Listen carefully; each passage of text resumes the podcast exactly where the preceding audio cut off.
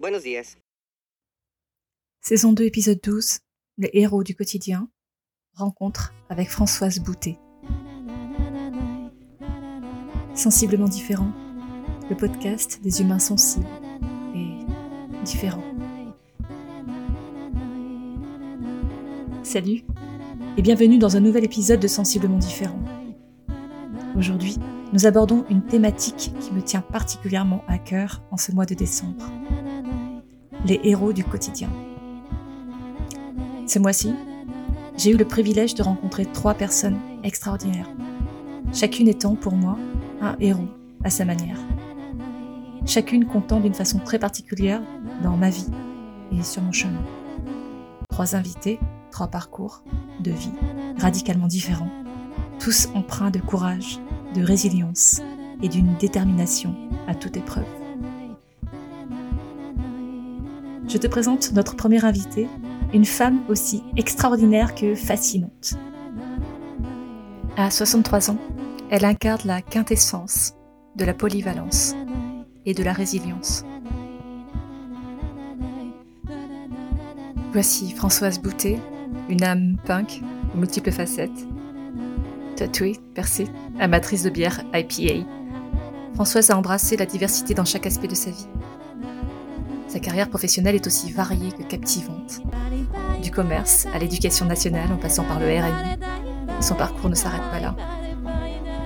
Formée à la technique EFT, Emotional Freedom Technique, technique de libération des émotions, Françoise a un parcours solide dans la gestion des émotions et du stress. Un talent précieux qu'elle partage également en tant que podcasteuse.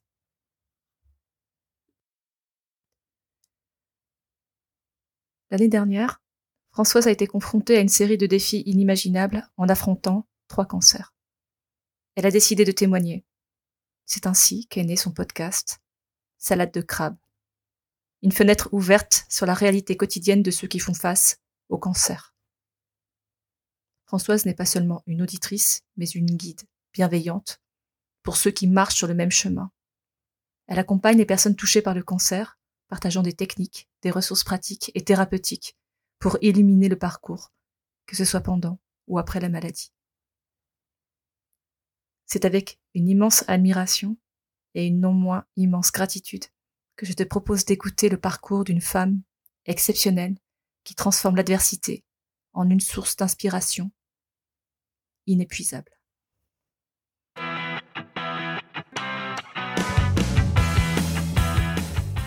Bonjour, je m'appelle Françoise Boutet et en 2022 j'ai vécu et vaincu trois cancers du sein et du poumon. Je te transmets ici tout ce que j'aurais aimé savoir, tout ce que j'ai pu glaner et tous les outils qui m'ont aidé à vivre le mieux possible cette période. Bonjour Françoise. Bonjour Magali, et merci de m'avoir invité sur ton podcast. Écoute, je suis tellement ravie et honorée de ta présence ici sur oh. Sensiblement Différent. Je te remercie d'abord de tout cœur d'avoir accepté euh, ma proposition et mon invitation. Euh, je te connais par la voix du podcast, justement. C'est au sein de l'Académie du podcast que nous avons euh, fait connaissance et que nous nous sommes rencontrés.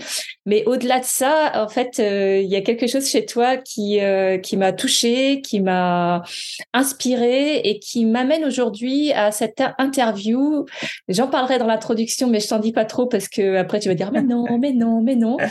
Mais clairement, oui, Déjà, tu, commences à me faire rougir. Ouais, mais en fait, clairement, tu m'as inspiré la thématique de ce mois.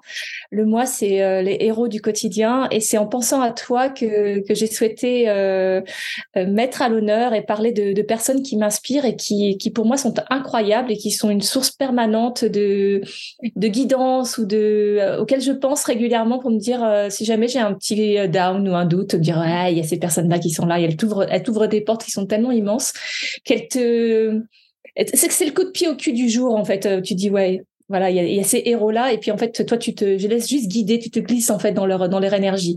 Donc merci d'exister, merci euh, merci de faire partie de mon chemin, Françoise, et puis merci d'être là. Waouh, que de répondre à tout cela. si ce n'est que c'est vrai, nous nous sommes rencontrés euh, dans cette académie, cette formation qui était, qui est toujours très très bien et qui nous a permis de lancer nos deux podcasts. Mais au-delà de cela, il y a eu, comme tu le disais, un, un élan de sympathie, comme si on s'était reconnu, reconnu, connu avant et qu'on se retrouvait dans cette vie où, je sais pas, je saurais pas le dire, et je ne cherche même pas à le chercher, mais vraiment euh, quelque chose qui qui m'a relié à toi comme euh, une amie euh, perdue du depuis longtemps. Il y a vraiment le déclic s'est fait immédiatement. Exactement. C'est ça, c'est c'est exactement ça. Il n'y a pas de mots. Euh, voilà, c'est ça. ça on, se le garde entre nous cette histoire-là. euh, Françoise, qu'est-ce que, comment est-ce que tu te présenterais aujourd'hui? Quels sont tes mots euh, aujourd'hui? On est le 15 novembre ou 16 novembre. Comment tu te présentes? Alors, je me présenterai comme une femme de 63 ans, une femme parce que j'ai la chance d'être, euh, d'avoir un, compagnon, un mari, mais je n'aime pas ce terme parce que c'est trop institutionnel, depuis plus de 45 ans, euh, que j'aime toujours. Nous sommes toujours en amour depuis tout ce temps. Euh, une mère, une grand-mère, mais également une HP ou une zèbre, puisque maintenant c'est le nom beaucoup plus sympa, de Enfin, j'ai toujours su que j'étais surdouée entre guillemets, puisqu'on nous appelait comme ça euh, avant. Et euh, j'ai été euh, détectée à 16 ans l'année de mon bac, mais en plus, j'ignorais ce que c'était réellement d'être zèbre, d'être hypersensible, d'avoir, d'être à côté. Et ça, je l'ai découvert il y a une petite dizaine d'années, et ça a changé mon quotidien. Donc maintenant, j'assume qui je suis mais dans la douceur et non plus dans la révolte, comme je le faisais avant. Et euh, cette maladie, puisque l'an dernier, j'ai traversé trois cancers, deux tumérectomies au sein et une lobectomie pulmonaire, enfin cancer au poumon, avec un lobe retiré. Et ça m'a permis de faire le point, le point sur toutes mes peurs, euh, sur tout ce qui toutes les casseroles que j'avais accumulées au fond de ma vie. Et donc maintenant, je dirais, je suis quelqu'un qui s'écoute, qui est plus à l'écoute de ses valeurs, de son chemin de vie et surtout à l'écoute de son corps, de son esprit le mieux possible. Et j'ai laissé tomber tous les artifices de la société, tous les il faut être comme ci, il faut être comme ça. Donc j'essaye d'être le plus naturel possible, d'être moi, tout simplement. J'ai fait tomber les codes. Déjà, j'en avais fait tomber pas mal parce que je suis tatouée, je suis percée, mais j'étais dans la révolte. J'avais les cheveux bleus euh, jusqu'à il y a peu de temps et je le présentais vraiment comme un étendard. Je suis moi. Et ça, c'est pour tous ceux qui ont été zèbres à une période où ce n'était pas connu, c'était euh, un malade dû au fait qu'on ne comprend pas les autres, qu'on n'arrive pas à s'insérer dans la société, qu'on en souffre, qu'on est plus ou moins rejeté et c'est le côté euh, vous ne voulez pas de moi, voyez, je me je suis comme ça, excusez-moi l'expression et je vous emmerde. Je suis moi. Donc maintenant ça s'est adouci, vraiment beaucoup beaucoup beaucoup. C'était euh, vous m'aimez tant mieux, vous m'aimez pas tant pis, même si on en souffre au fond de soi, quoi qu'on dise. Il y a beaucoup de combats dans ton parcours et on va revenir dessus. Euh, c'est ce qui fait aussi euh, la personne incroyable que tu es.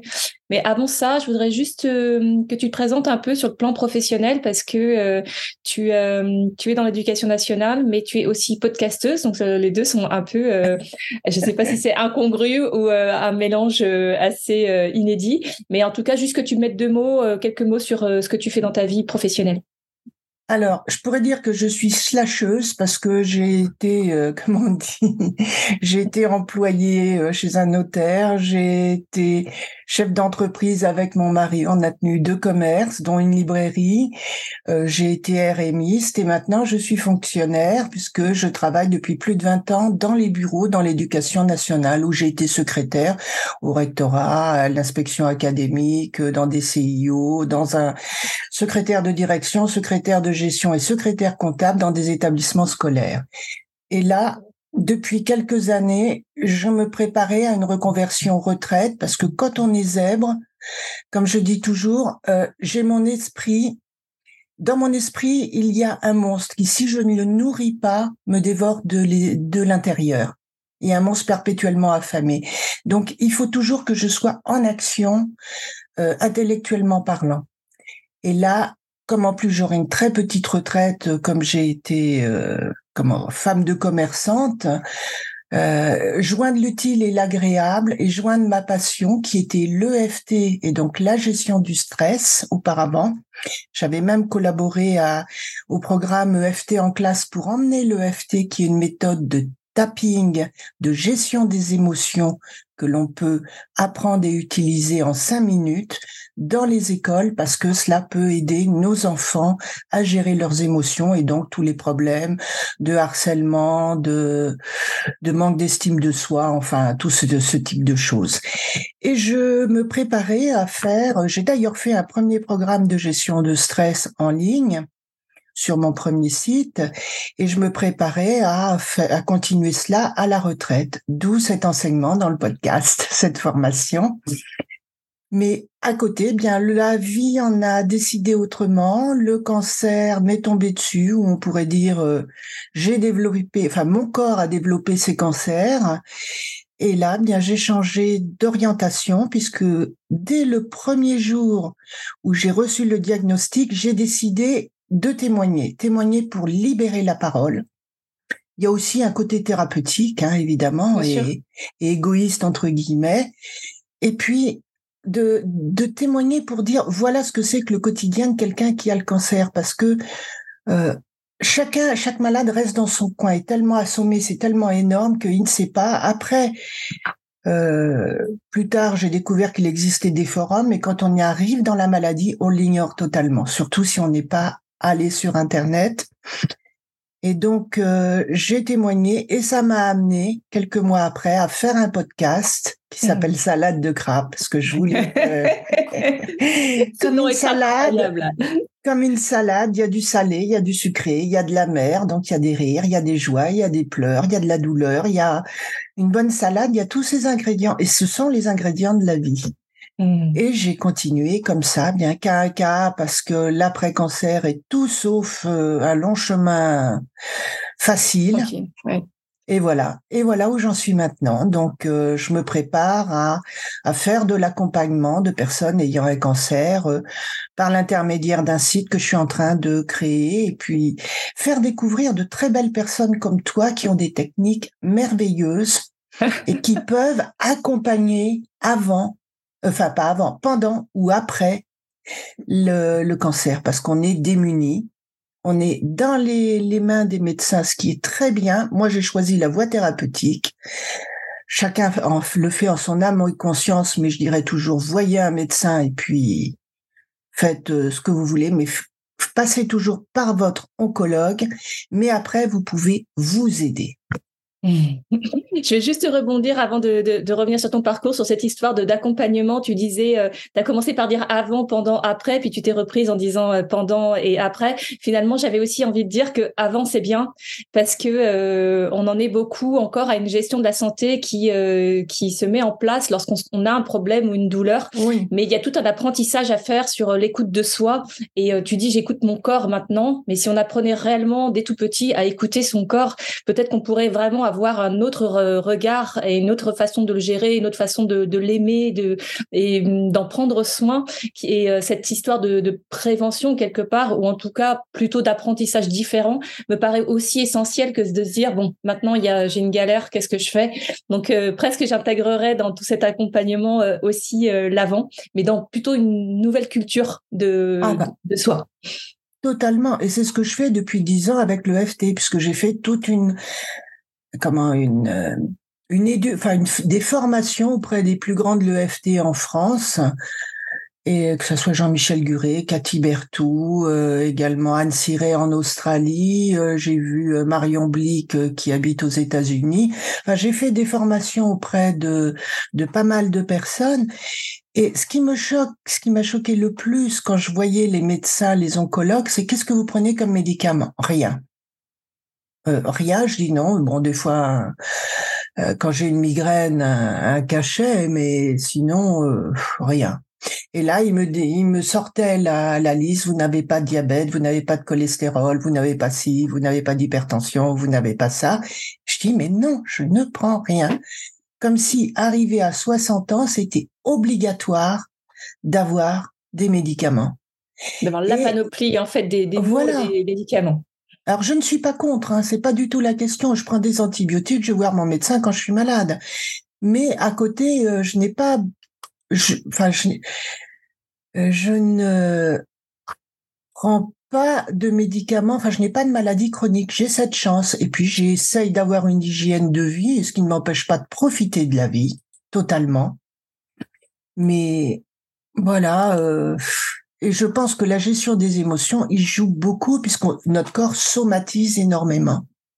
Alors là, je te rejoins absolument sur ce point-là. On en a déjà eu parlé avec euh, d'autres personnes, euh, alors dans le podcast, mais ailleurs. La gestion des émotions, pour moi aujourd'hui, c'est un, enjeu euh, fondamental parce qu'on se rend compte que ceux qui savent gérer leurs émotions, ou qui ont appris ou qui savent mieux les gérer, ont, un, ont une action sur leur chemin qui est vraiment décuplée, qui est vraiment, qui leur permet vraiment de se trouver davantage, d'être beaucoup plus libre, d'être moins bloqué en fait dans leur dans, dans leur cheminement. Donc euh, ça me paraît essentiel de, de, de parler de cette, euh, de cette facette-là, de la gestion des émotions, comme étant un filtre lorsqu'on le subit, mais aussi comme euh, libérateur et comme un guide lorsqu'on sait jouer avec. Quoi. Voilà, parce que les émotions sont naturelles, elles nous permettent de d'avancer, puisque émotion, c'est ça. Et hors de émotion, avancer, enfin motion euh, modérée, je pense, avancer. Mais c'est normal mais normalement, une émotion, ça monte, ça arrive au bout et ça redescend. Tandis que dans notre vie actuelle, on se bat contre ce que l'on appelle des tigres de papier, c'est-à-dire que notre inconscient ne fait pas la différence entre un vrai tigre qui va nous sauter dessus, et ça c'est l'héritage de nos ancêtres pour survivre, et le patron, enfin la peur du patron qui va nous attraper ou du conjoint qui va nous reprocher quelque chose ou de voilà. Et donc on reste dans cette anxiété permanente dans cette peur permanente au lieu de l'évacuer. Et c'est avec euh, c'est c'est ce que ces techniques et notamment l'EFT qui est vraiment mon chouchou je suis tombée en amour de cette méthode euh, permet de faire et en quelques minutes est-ce que tu peux, est-ce que tu en peux en parler euh, de cette méthode-là, euh, l'EFT D'abord, comment tu l'as rencontré toi euh, Comment c'est arrivé sur ton chemin? Et ensuite, en quoi ça consiste concrètement? Alors, je l'ai rencontré dans un salon du bien-être. Il y a plus d'une dizaine d'années, peut-être une quinzaine. Donc, il y avait quelqu'un qui nous montrait. Alors, l'EFT, c'est simplement stimuler par tapotement le plus souvent. C'est pour ça qu'on appelle ça tapping.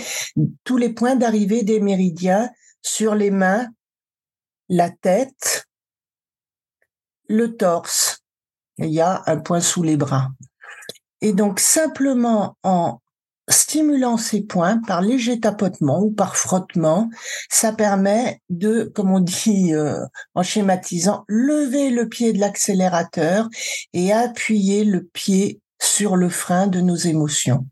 Mmh. Simplement par, euh, par technique, et c'est dérivé de la médecine traditionnelle chinoise. Et après, il y a un second niveau qui est de verbaliser ce que l'on ressent. Alors, on ne parle pas du, enfin, il faut se relier à une émotion alors que l'on ressent peut-être à l'instant.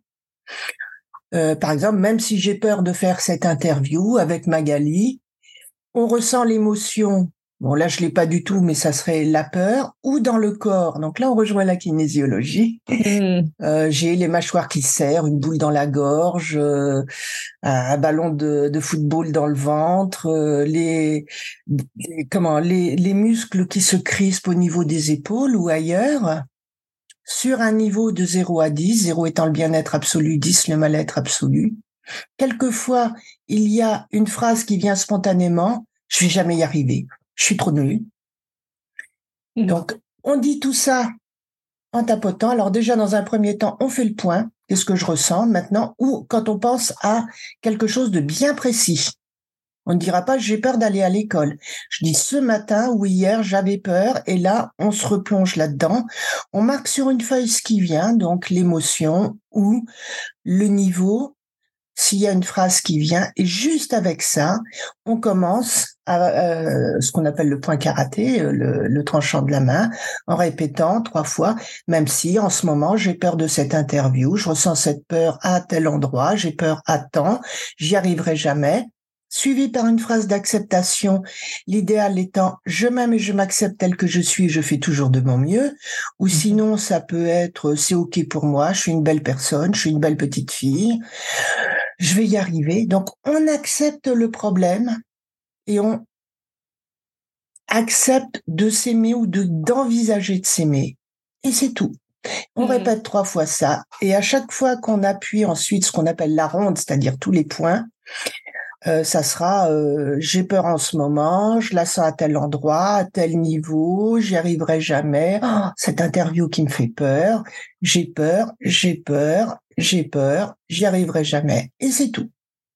Et mmh. avec ça, on, on déprogramme ce que l'on ressent et éventuellement ce qui s'est passé auparavant et qui fait qu'on est réactivé face à quelque chose. Et l'EFT, c'est, euh, on dit, ça fonctionne sur tout ce qui nous fait dire c'est plus fort que moi. Mmh, c'est plus fort que moi quand mon mari me dit ça, je me mets à crier. C'est plus fort que moi quand mon patron est devant moi, je n'arrive plus à, je suis bloqué. Ce qui est un, une des réponses au stress physiologique qui sont la fuite, l'attaque ou le figement. Et c'est normal. Ça ne dépend pas de notre euh, de notre intellect, de notre, pensée, mais c'est mm. notre câblage inné. Voilà. Mm. Donc c'est hyper simple. Ouais. Et euh, je trouve ça vraiment intéressant parce que quand, quand tu es en train de parler, j'avais vraiment dans la tête les mots euh, euh, déprogrammation et reprogrammation. Euh, bon, ça, ça c'est très très très proche de, des, des, techniques que j'utilise hein, de façon générale, même si bon, j'utilise d'autres outils, mais c'est vrai que dans la dans la façon d'approcher, en fait, c'est très très proche. Hein, c'est aller identifier la source de la, la, peur ou du stress, et puis en, en fait dire au, cerveau c'est bon. En fait, on enlève l'impact et puis on va faire autrement quoi. Mais là, on n'identifie pas la source. Mmh Et quand je faisais des séances, je ne demande jamais aux personnes à quoi elles pensent, quelle est la source, quelle est l'origine du problème. Je dis, vous pensez à ça, quand vous êtes prêt, vous êtes dedans, vous me le dites, et là, vous me dites l'émotion, ou dans le corps, le niveau et la phrase. Et c'est tout. Et ce qui est super intéressant d'ailleurs, c'est que on n'est pas obligé de rester des heures dans le quelque chose de dramatique ou de tragique. En fait, on, ça, ça, devient quelque chose d'assez factuel. Et rien que l'approche elle-même, elle, elle enlève quelque part le côté émotionnel de, de la situation. En fait, on fait face à quelque chose, à un blocage, à quelque chose qui, est, qui est plus fort qu'eux, donc à une situation qui nous dépasse. Et puis on va dire bon, ok, donc euh, comment est-ce que je fais en fait pour euh, pour pouvoir avoir un, réduire cet impact-là ou pouvoir le, le y réagir d'une façon différente? Alors, ceci dit, sachant que quand on le fait sur soi, on n'attaque jamais de gros problèmes. Parce mmh. qu'il faut savoir que l'EFT est maintenant utilisé dans le traitement, par exemple, de stress post-traumatique des vétérans des armées canadiennes et euh, américaines.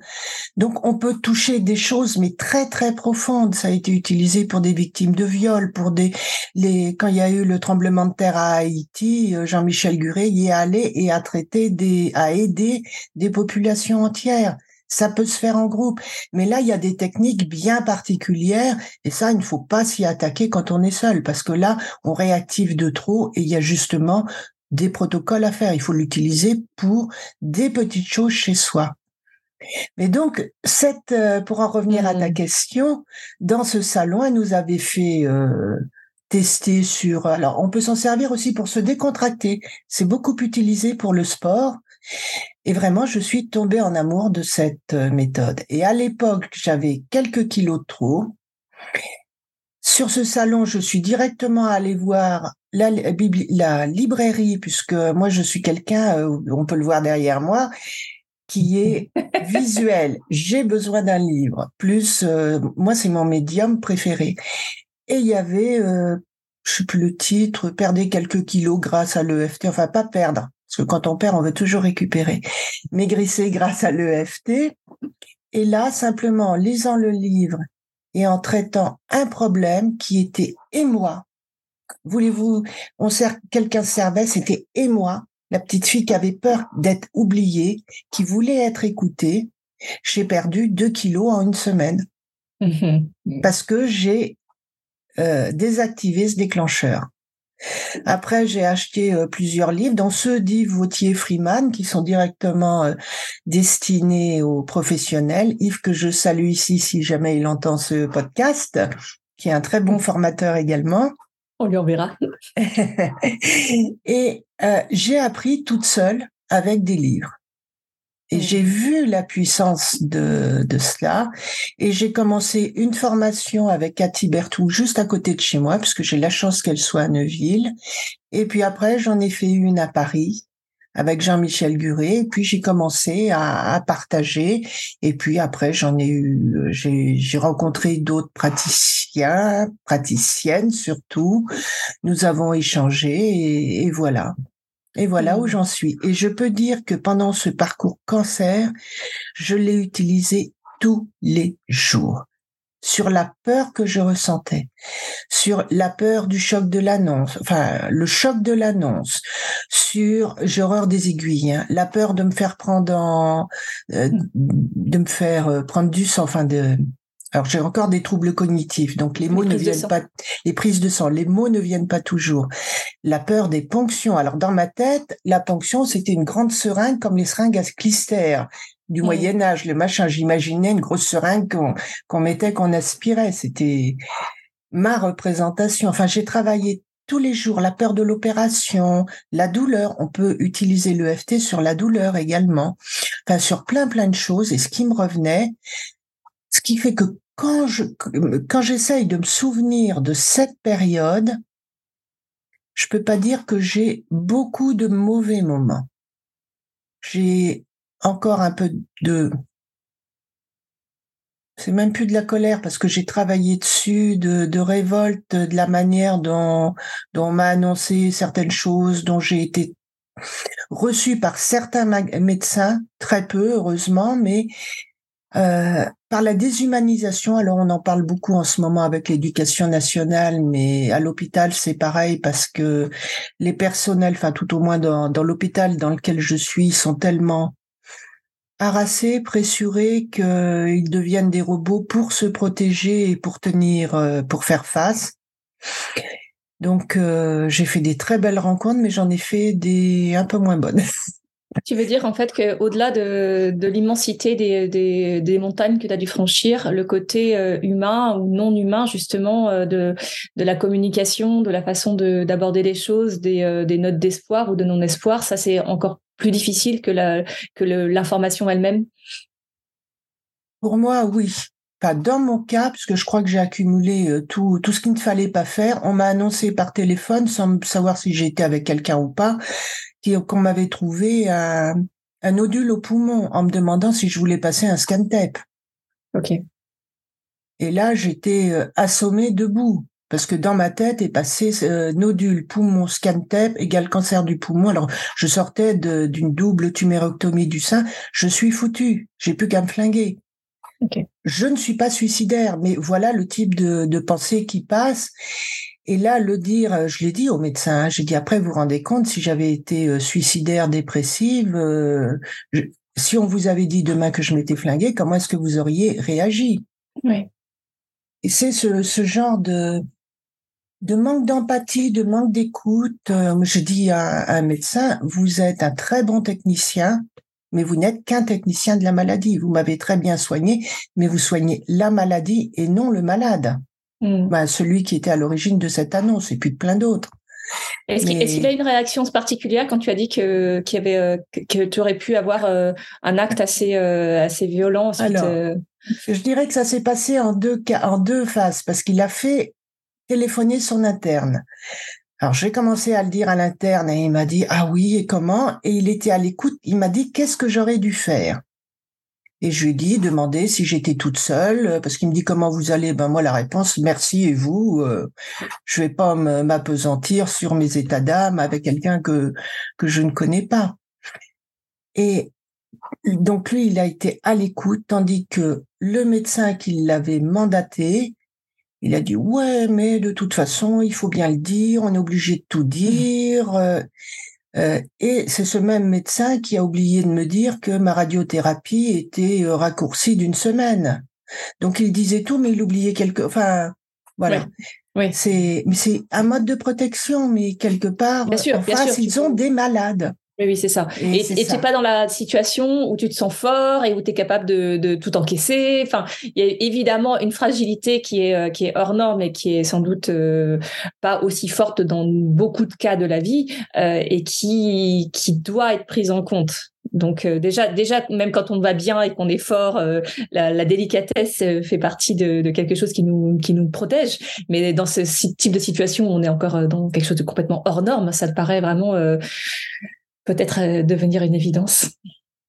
Oui, et d'autant plus qu'il faut savoir que dans, dans ce parcours, ce sont des hauts et des bas parce que on attend toujours le résultat d'un examen, on attend, on ne sait pas exactement où on va, on vous dit faites ci, faites ça.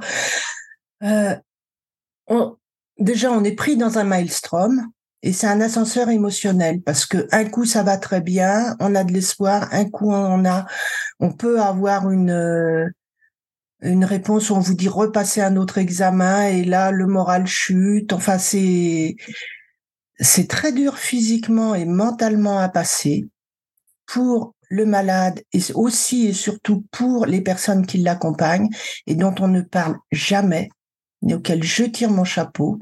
Et je remercie encore mon mari parce que là, je viens de passer par une phase très, très, très compliquée, très dure parce que mon corps se rappelait justement de cette annonce euh, voilà un an et, et, ça faisait un peu comme une sorte de comme une sorte pardon de dépression.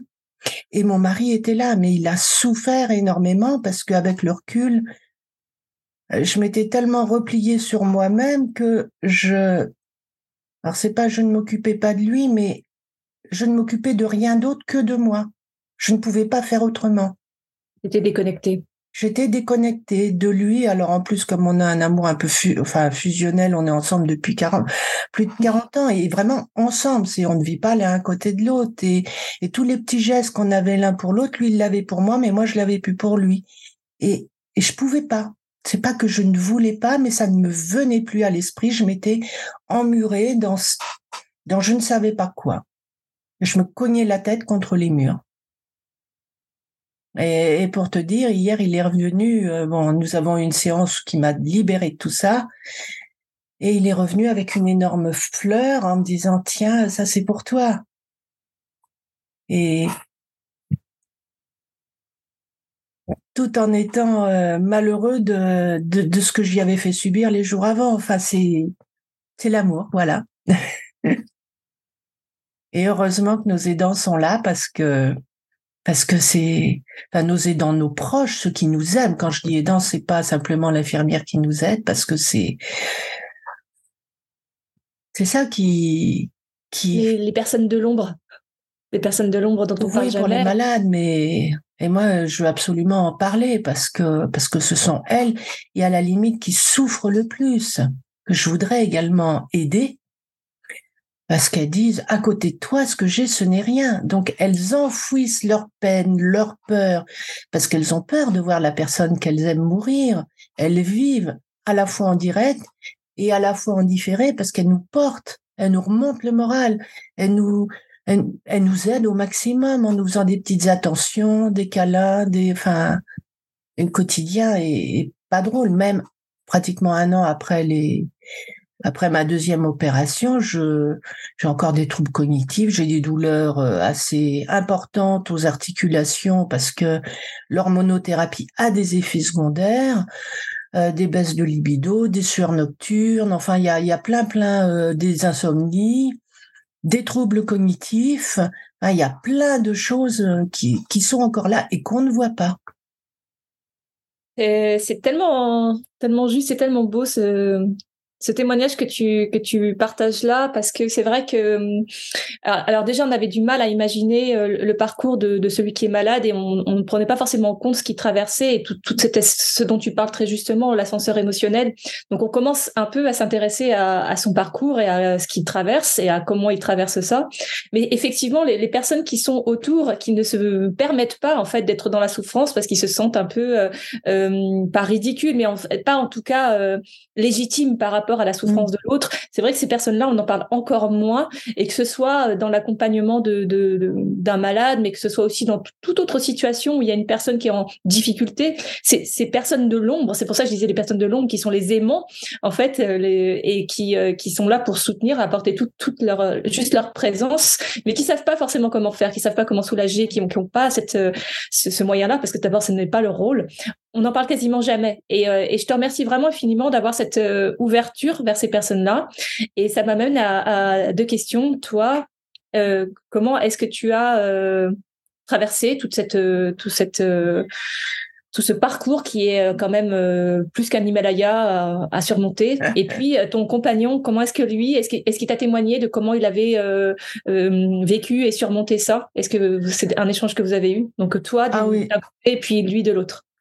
Alors pour moi, je dirais, je l'ai quand j'y repense, les souvenirs, je l'ai relativement bien traversé. Alors je m'accrochais à plusieurs choses.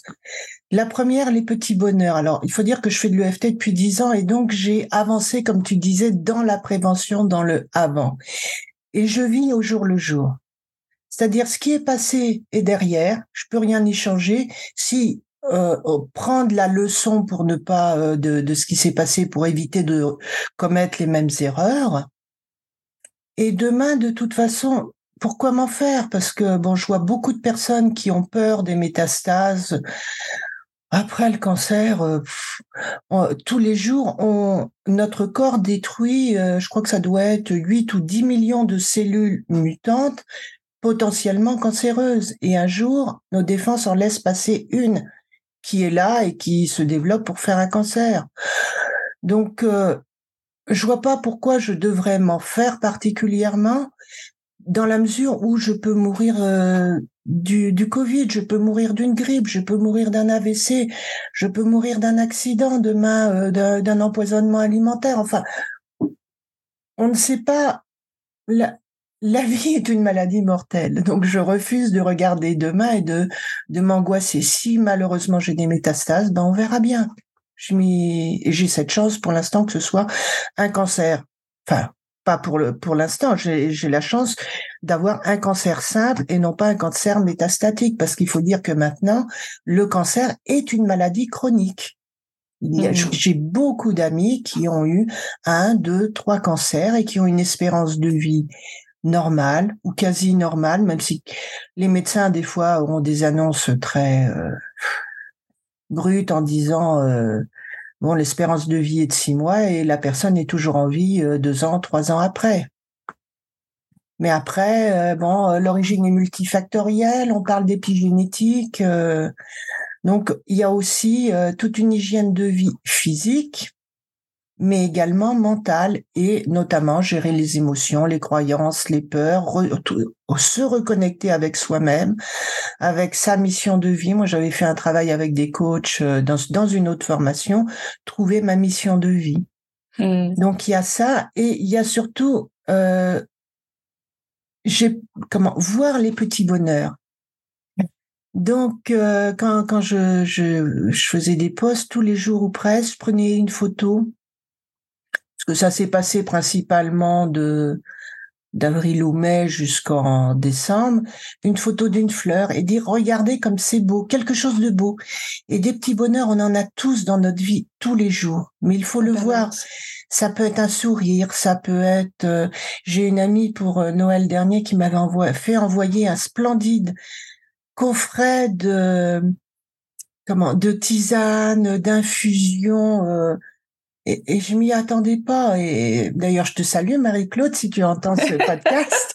On lui enverra aussi le lien.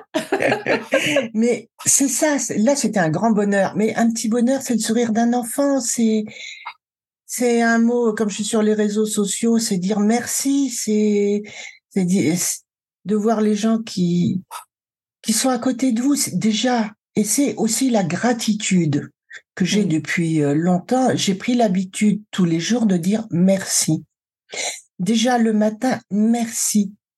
Je me rends compte de la chance inouïe que j'ai de me réveiller au chaud, sous un toit, dans un lit, et la super chance dans les bras de l'homme que j'aime, enfin de la personne que j'aime et qui m'aime. les, mots que j'utilise pour ce que pour ce que tu décris, c'est euh, cultiver l'émerveillement. Tu vois, comme si euh, il y, a, quelque chose de l'ordre comme l'enfant, tu sais, qui regarde les choses avec euh, juste comme si c'était incroyable et c'est incroyable, mais on oublie que c'est incroyable. Pour en arriver là, pour arriver à, à justement la fleur, la délicatesse et puis toute cette toute cette perfection là, en fait, c'est incroyable et on, on la cherche parfois ailleurs alors qu'elle est juste devant nous. Oui, et se rendre compte, je dirais, de, de l'opulence dans laquelle on vit.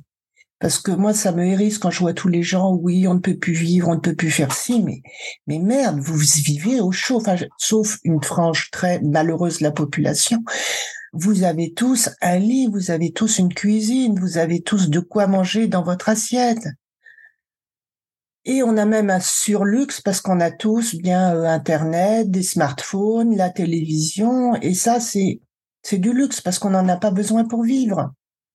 Mais c'est très, on se rend pas compte de ça. C'est très juste ce que tu racontes. Ça me fait penser à une, une vidéo. Enfin, j'avais vu un extrait récemment sur un, un philosophe. Alors, pour moi, en fait, le, la, la, vision que je vais te partager, pour moi, elle a un peu vieilli, mais je vais t'expliquer quand même, parce que peut-être elle, elle est assez révélatrice d'une certaine façon de penser.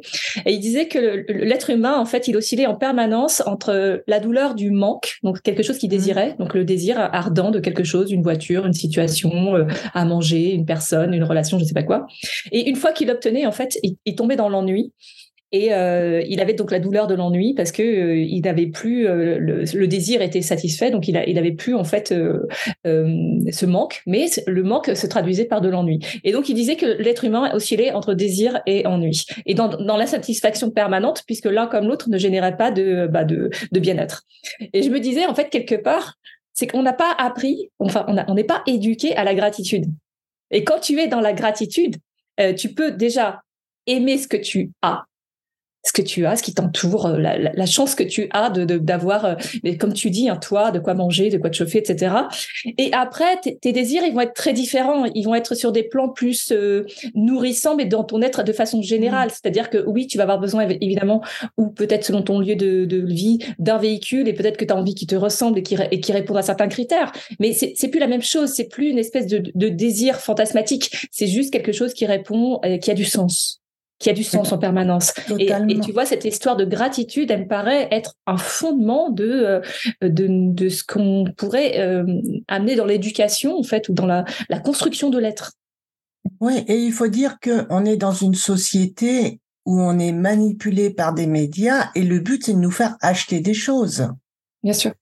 Moi, je crois que le, pire que j'avais vu, c'était pour une marque de, enfin, de vente par correspondance où il y avait une pub. Vous êtes mal, vous venez de vous faire virer, achetez quelque chose. Vous venez de vous engueuler avec votre mari, achetez quelque chose. Et on voyait la femme ou l'homme ouvrir, recevoir le cadeau et puis avoir un grand sourire en déballant ses vêtements, ses chaussures, ses je sais pas quoi. Et c'est ça, on nous éduque à avoir cette envie d'acheter et à euh, comment euh, penser nos plaies à en achetant. Mmh. nous c'est presque comme disait Souchon, on nous fait croire que le bonheur c'est d'avoir de l'avoir plein nos armoires. exactement. C'est presque aussi euh, générateur d'une culture de la dépendance, tu vois? C'est-à-dire que j'ai mal, bah, je vais prendre un truc sucré euh, où j'ai mal, je vais acheter quelque chose. Alors qu'en fait, du coup, tu t'écoutes pas le, le, le, euh, soit juste l'émotion qui te traverse, qui peut être juste une émotion qui te traverse, ou bien la, la source de ça. Et en général, c'est de la nourriture, mais qui est au-delà, au-delà de, de, du fait d'avoir. Donc, euh, remplacer l'être par l'avoir. Voilà. Mm. C'est ça, on en revient là. Et pour terminer, j'ai aussi le merci de la fin de journée. Merci d'avoir vécu cette journée. Merci d'être en vie. Et des fois, je disais merci pour cette journée de merde. Je ne sais pas ce qu'elle m'a apporté parce qu'on vit tous des journées de merde. Ah oui, mais clairement. mais merci quand même. Peut-être que je Merci pour cette belle journée de merde. Alors, on avait une cliente qui nous disait ça aurait été une journée à rester sous la couette et à faire des drôles. si j'avais su. Alors, une vieille mamie. Ah, avait gardé son humour. Et, et c'est vrai que l'important dans notre vie, c'est ce qui ne peut pas s'acheter, c'est la santé, c'est la famille, c'est euh, avoir un compagnon, une compagne avec soi, c'est être au chaud, c'est c'est manger. Et quand on a ça, après, on peut aller plus loin. Bon, c'est le triangle de, de Maslow, la pyramide de Maslow. Si on a nos besoins de base, plus nos besoins de sécurité. Après, on peut aller plus loin dans euh, notre révélation spirituelle. Absolument. Absolument. Je voudrais euh, juste passer du coup sur euh, l'histoire de ton compagnon. Lui, euh, il a un parcours aussi ben, qui est certainement plus invisible. comment t'a-t-il témoigné qu'il qu'il vivait, qu'il survivait au quotidien toutes ces ah. épreuves? Alors, il m'a et toujours, il me surprotège. Toujours, ça va, tu veux que je fasse ça, tu as besoin de ça. même en devançant mes besoins. Euh, je m'allonge sur le canapé, il va me donner une couette. Le matin, il va m'apporter mon petit déjeuner. Et puis aussi, euh, nous sommes très câlins, toujours. Ce qui nous a permis à passer ce cap, parce que bah, la vie sexuelle, elle est réduite à zéro, hein, entre le, la douleur, euh, le, les peurs, les émotions, et puis la, la douleur physique et les médicaments. Mais garder ce, cette production d'ocytocine mmh. par le contact, par les câlins et en parlant. Comme là, j'ai dit, bah, je sais pas ce qui m'est arrivé ces jours derniers, c'était pas moi. Lui, il, le dit, j'en peux plus. Euh, tu, il faut que ça change. J'en peux plus que tu fasses ci, que tu dises ça. Mais là, c'est vraiment quand il arrive au bout. Alors que je préférais qu'il me dise avant, euh, stop, arrête de, qu'il me dise d'arrêter de faire parce que je me rends pas compte. Parce que quand on est malade, on ne se rend pas forcément compte de la manière dont on réagit. Parce qu'on est dans un mur.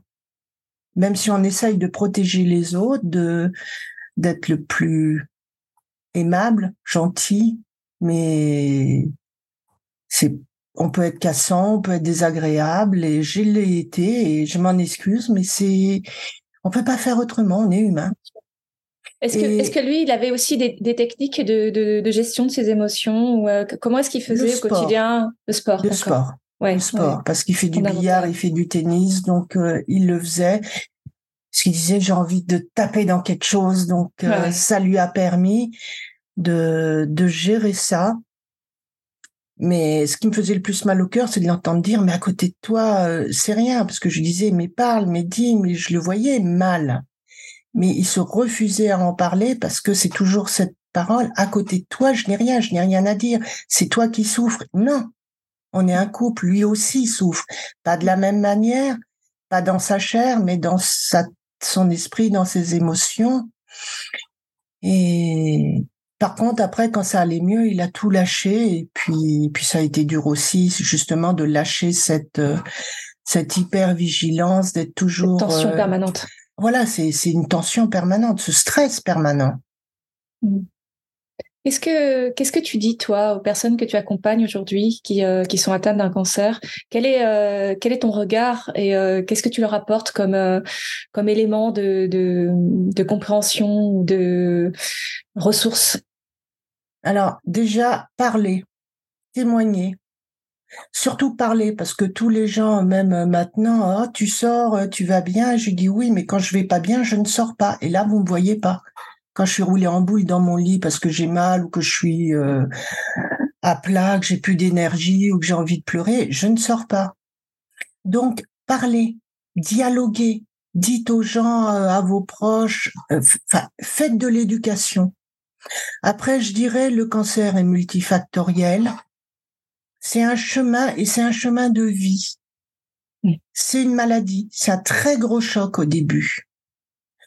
Mais après, au bout d'un moment, ça peut vous aider à voir les choses autrement et à comprendre que l'on vit dans notre société dans la peur, la peur de perdre son travail. Souvent, on est mal dans son travail ou dans une autre situation et on n'ose pas en sortir par peur, par peur de se retrouver au chômage, par peur de ne pas avoir assez d'argent, par peur de, de se retrouver euh, seul avec ses enfants, par peur de toutes les peurs et toutes les peurs héritées de notre éducation au sens large, c'est-à-dire ce que nos parents nous ont transmis, mais ce que nous avons compris de notre vie, de, des épreuves que nous avons traversées. Et quelque part, euh, les, les, personnes qui se retrouvent face à, face à un cancer, euh, toutes les peurs qui étaient euh, imaginaires, qui étaient illusoires, là, elles, elles ont une densité parce que c'est une vraie peur, parce qu'il y a une vraie, il y a un, un vrai danger. Et du coup, peut-être que ça permet quelque part de, de, de, comprendre tout cet épuisement qu'on a en permanence pour des choses qui n'existent pas et qui, qui, nous, qui nous détournent aussi de, de, de, l'essentiel. Alors, je dirais pas ça comme ça. Je dis quand on est face à une maladie mortelle, puisque c'est ça, et encore dans notre imaginaire, cancer égale mort. Enfin, imaginaire, c'est pas ce qu'on imagine, mais c'est pour beaucoup de personnes, beaucoup de personnes ont peur du cancer parce que pour elles, cancer égale mort. Mais euh, Covid peut égal peut dire la même chose. La grippe aussi, un AVC aussi, un arrêt cardiaque aussi. Mais il y a eu un accident. cette euh, un accident, mais il y a eu toute cette culture entre guillemets euh, du cancer et on en parle toujours d'une longue et douloureuse maladie. Ne pas dire les mots déjà, mais euh, je dis quand on est face à ça, les choses se remettent en perspective. J'ai pas d'argent, ben c'est pas grave, je ferai autrement. Est-ce que ça vaut le coup vraiment que je continue à vivre pendant 10 ans, 20 ans euh, dans cette euh, dans ce métier, avec cet homme, avec cette femme, dans cette maison, avec mes parents, si je me force et si ça ne me convient pas. Et moi, personnellement, alors c'est ma croyance, je suis persuadée que mon corps a somatisé plein de choses auparavant pour en arriver à cette maladie qui m'a dit stop. Mmh. Il est temps de changer une partie de ta vie. Quelque part, tu t'es emparé de la situation telle que tu, celle qui elle était devant toi, telle que tu, à laquelle tu devais faire face parce que tu ne pouvais pas l'éviter, et t'emparer de ça finalement pour euh, pour comprendre ce qui ne fonctionnait pas dans ton ancien mode de vie et te remettre sur ton vrai chemin. C'est même pas conscient parce que quand on est là, tout c'est c'est un travail inconscient et c'est la suite de ce que je faisais, du développement personnel ce que je dirais, je suis tombée dans la marmite de l'énergétique quand j'avais 15 ans. On m'a, entre guillemets, donné le don, puisqu'on m'a en réalité euh, dit que je pouvais couper le feu et barrer les entorses. Ce qui m'a emmené, comme il n'y avait pas toutes ces formations, au Reiki, puisque c'était le seul protocole qui pouvait expliquer. Alors j'ai une, euh, une formation scientifique de base, donc il y a une partie de moi qui est très rationnelle, qui veut comprendre, qui veut aller plus loin, parce que je m'étais aperçu que ça fonctionnait. Donc pourquoi, comment, comment essayer d'aller plus loin? Donc j'ai fait du Reiki, après j'ai eu l'EFT, euh, je me suis formée en fleurs de bac, en, en magnétisme, en, en biogéologie, et tout ça, ça fonctionne, en communication animale. Enfin, j'ai plein plein de techniques à mon arc, et puis c'est aussi le problème des aides, toujours apprendre, toujours aller plus loin, toujours euh, le syndrome de la pie, toujours prendre. Je me suis un peu calmée. Et en fin de compte, je me rends compte que toutes ces techniques énergétiques sont identiques et elles vont toutes vers le même centre, c'est se relier avec l'énergie qui nous entoure et dont nous faisons partie. Alors ça peut être suivant ce que nos croyances, et ce n'est pas péjoratif ce que je dis, ça peut être une religion appelée, être appelée Dieu, Allah, etc. Alors je parle du verbe, je ne parle pas du dogme qui est derrière. Le dogme, ce sont les hommes. Le message initial, c'est dans toutes les religions, c'est aimez-vous les uns les autres, ni plus ni moins. Donc cette spiritualité, cette spiritualité, ça peut être l'univers, ça peut être la vie, ça peut être Gaïa, ça chacun y met un nom. Il y a quelque chose qui, qui est plus grand que nous et, et se relier à ça, alors que on s'en coupe, c'est vraiment ça. Et après se rendre compte bah, que notre vie est merveilleuse. Et là, arriver à lâcher prise. Alors, je vous dis pas lâcher prise. Pendant dix ans, je me disais, il faut que je lâche prise. Et l'EFT m'a permis un jour, vraiment, ouais. je m'en suis rendu compte que j'étais arrivée maintenant que je ne recherchais plus à cet là. Je suis en train, donc cet accompagnement, moi vraiment, ce que je suis en train de mettre en place, c'est un site. Alors j'ai déjà un podcast pour donner, enfin pour témoigner c'est dire voilà, il y a ça qui m'a aidé, il y a ça qui m'a aidé, donner des, des conseils pratiques. Euh, par exemple, savez-vous qu'il existe une loi qui s'appelle la loi Kouchner, la loi des patients que vous pouvez, si vous vous trouvez face à un médecin qui a qui est arrogant parce que ça existe, qui vous infantilise, vous lui mettez, vous dites vous devez m'expliquer. Euh, savez-vous que vous pouvez aller demander conseil à un autre oncologue? Je l'ignorais, tout ça, je l'ai appris après. Donc tout ce que j'aurais aimé savoir au début, mmh. Donc aussi bien dans le podcast et puis plus tard dans un site. Et dans un site, j'aimerais faire connaître toutes ces belles techniques qui m'ont aidé, que ça soit sophrologie, que ça soit kinésiologie comme toi, que ça soit euh, Reiki, que ça soit... Euh, enfin, il y en a eu des multitudes. Et l'univers m'a offert des... Enfin, m'a apporté des personnes qui m'ont offert de d'essayer leurs techniques, qui m'ont aidé la méditation, la respiration, une multitude. Une abondance d'aide. Et j'en reçois encore.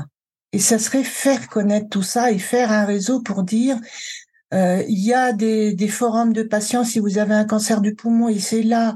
Il y a des associations comme Rose Up, il y a la Ligue contre le cancer. Moi, j'y suis pas allée parce que pour moi, c'était trop. C'était trop, il fallait chercher, c'était enfin, c'est peut-être une représentation. Je n'ai pas pu y aller sur ce site qui est par ailleurs très très bien. Mais euh, il y a des forums, il y a des, associations comme la Vie Kintsugi qui vous aident après cancer à retrouver, à, à passer par-dessus. Enfin, il y a des, des coachs qui vous font des, des séances gratuites comme Rose Up, c'est pareil. Enfin, il y a plein d'associations qui vous aident et que vous ne connaissez pas.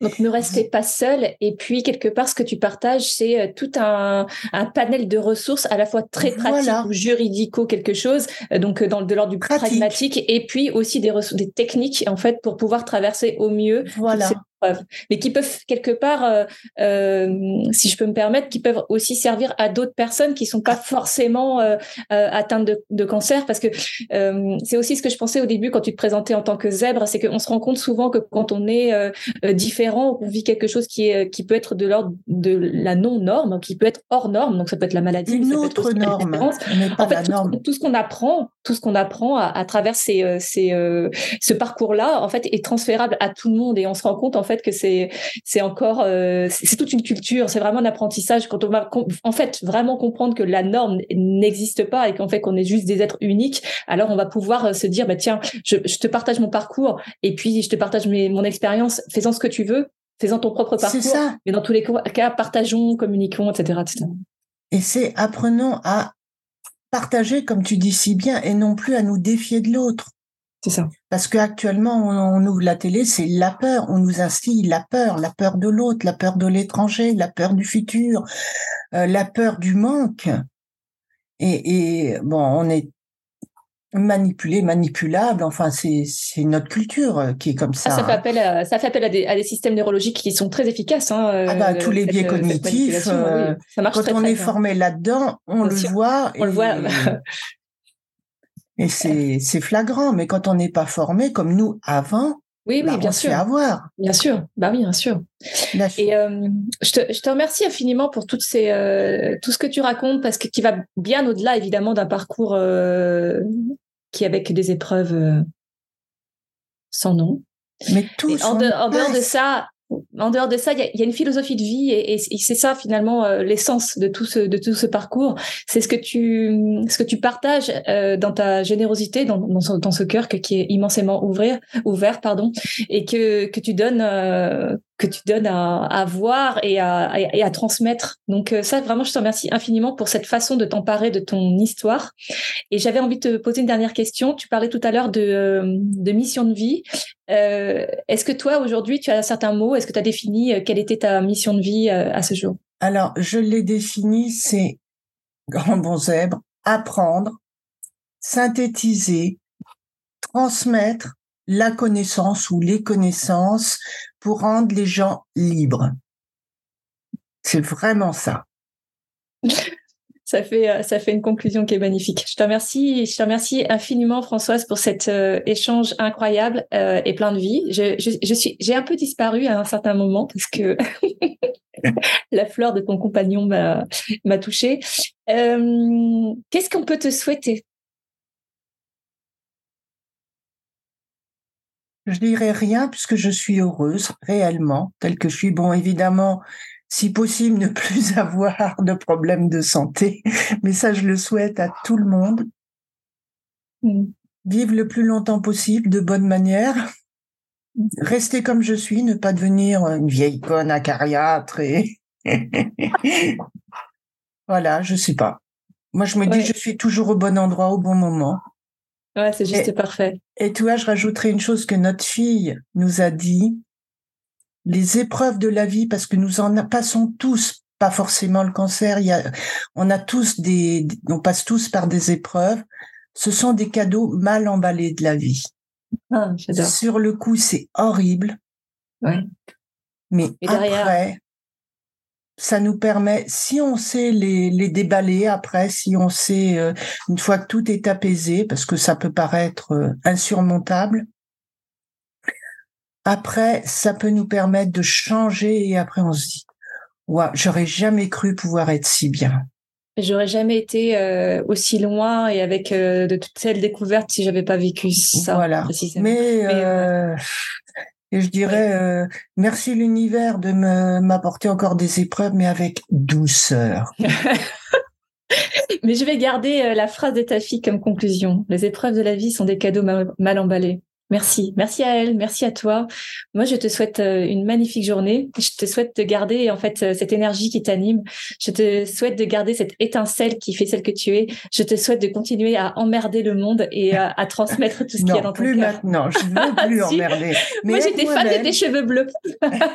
ah, j'ai arrêté parce que bah, ce sont pas des produits qui sont terribles pour les. Ben ouais. Et c'est justement avec une autre euh, copine de podcast que j'ai pu faire un coaching pour me permettre d'accepter ma nouvelle apparence. Et Mais tu as toujours euh, ton côté punk. Hein.